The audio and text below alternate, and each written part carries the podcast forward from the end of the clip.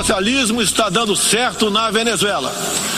Todos estão Fascista como o presidente Jair Bolsonaro. Não dimenticatevi di pregare per Todo me. Todo sentimento que ele tem, eu tenho também. Feminino depende de você. We will make America great again. Putin. I have a dream. Podcast Agência Rádio Web. Conteúdo de qualidade multiplataforma.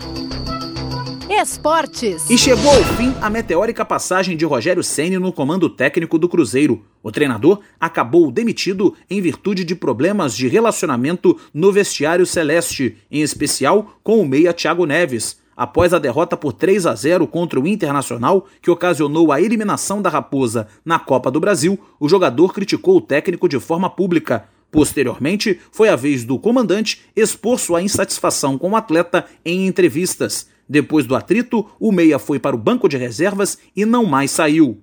À frente do Cruzeiro em oito partidas, Ceni teve duas vitórias, dois empates e quatro derrotas, um aproveitamento de 33%. Com o um empate em 0 a 0 diante do Ceará, no Castelão, na última quarta-feira, a equipe mineira deixou a zona de rebaixamento com 19 pontos. Rogério não chegou a completar dois meses de trabalho na Toca da Raposa. Na próxima rodada, o Cruzeiro enfrenta o Goiás no Serra Dourada. Antes de Rogério ser demitido, mais um treinador deixou o comando técnico de uma equipe da Série A do Campeonato Brasileiro. Cuca pediu demissão do São Paulo após a derrota contra o Goiás no Morumbi. Sem conseguir dar o padrão que gostaria ao time, o comandante deixa o tricolor paulista com um aproveitamento levemente superior aos 46%. Explica o porquê de sua saída. E infelizmente o meu estilo não casou com o estilo do São Paulo. Não combinou.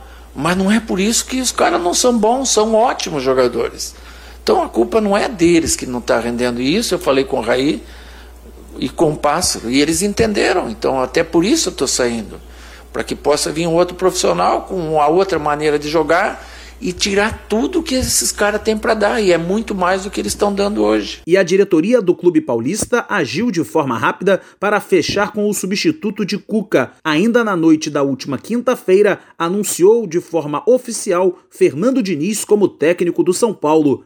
Ele vai ser apresentado de forma oficial após o treino no CT da Barra Funda. As primeiras palavras de Diniz como técnico do São Paulo foram as seguintes: é um sonho realizado. Estou muito feliz e pronto para este novo desafio na minha carreira. Tenho certeza de que faremos um grande trabalho junto. Diniz já comanda o São Paulo no duelo diante do Flamengo no próximo sábado no Maracanã.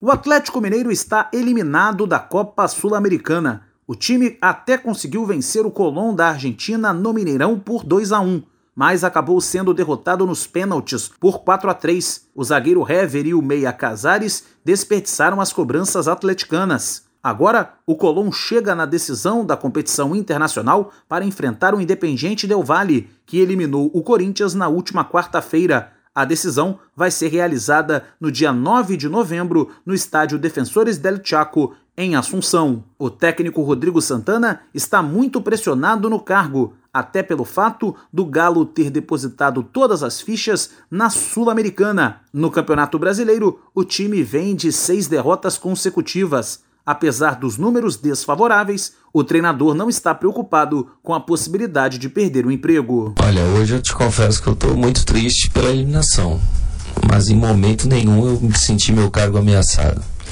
Primeiramente que a nossa diretoria tem homem de palavra, estão no nosso dia a dia e passam total confiança para a gente, tanto o presidente de Sete Câmara, como o vice Lázaro, como o Rui, como o Marx, tá? então sempre é, deixaram a gente muito tranquilo em relação a isso, que confia no nosso trabalho.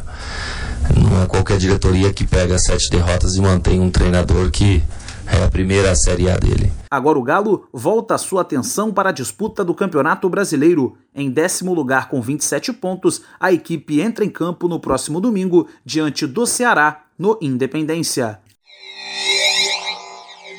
Quatro jogos fecharam a 21ª rodada do Campeonato Brasileiro. Em Curitiba, o Atlético Paranaense, de virada, bateu o Fortaleza por 4 a 1. Com o resultado, o Furacão volta a vencer no Brasileirão depois de três jogos. Já o Fortaleza acumula a quarta partida seguida sem vitórias. O Palmeiras segue sua ótima fase após a chegada de Mano Menezes. O Verdão, no Pacaembu, fez 6 a 2 no CSA e conquistou a quinta vitória seguida desde a estreia do novo treinador. Com a goleada, o Palmeiras voltou a ficar a três pontos do líder Flamengo, mas o volante Felipe Melo garante que ninguém no clube observa os jogos e nem os resultados dos cariocas. Não, a gente tem que fazer o nosso papel. Ano passado eu vi grande, é, é, é, vários jogadores falar: o Palmeiras vai tropeçar, o Palmeiras vai tropeçar e nós fizemos o nosso papel. Então nós temos que fazer o nosso papel independente do que é, é, o Flamengo vai fazer. A gente sabe que se eles não falharem, automaticamente vão ser os campeões, mas nós temos que fazer o nosso papel, porque se caso eles falharem, a gente vai estar ali e fazendo o nosso papel. Então é, o Palmeiras tem que pensar no Palmeiras. Outro time que vem em um ótimo momento no campeonato é o Grêmio. O tricolor gaúcho fez 6 a 1 no Havaí, em Porto Alegre, e se juntou a Santos e Flamengo como os donos da maior goleada da competição. O técnico Renato Gaúcho fala se o time está crescendo no momento certo, já que são quatro vitórias seguidas. O Grêmio tem jogado bem. E nesse momento é importante, porque nós estamos aí no segundo turno já do Campeonato Brasileiro. Daqui dois meses, dois meses e pouco, acaba o Campeonato Brasileiro. Então a gente precisa se recuperar ainda mais no Campeonato Brasileiro para atingirmos a nossa meta, que é, no mínimo, chegarmos no no, no, G4. Muito pressionado pelo mau momento, o Fluminense recebeu o Santos no Maracanã e conseguiu um empate em 1 a 1. Ao final da partida, o técnico Oswaldo de Oliveira elogiou a postura do time, que conseguiu sair da zona do rebaixamento. Jogou com garra, brigou até o final, saiu da zona de rebaixamento. As outras coisas, não é a primeira vez que acontece da torcida hostilizar o treinador, chamar o nome de outro treinador.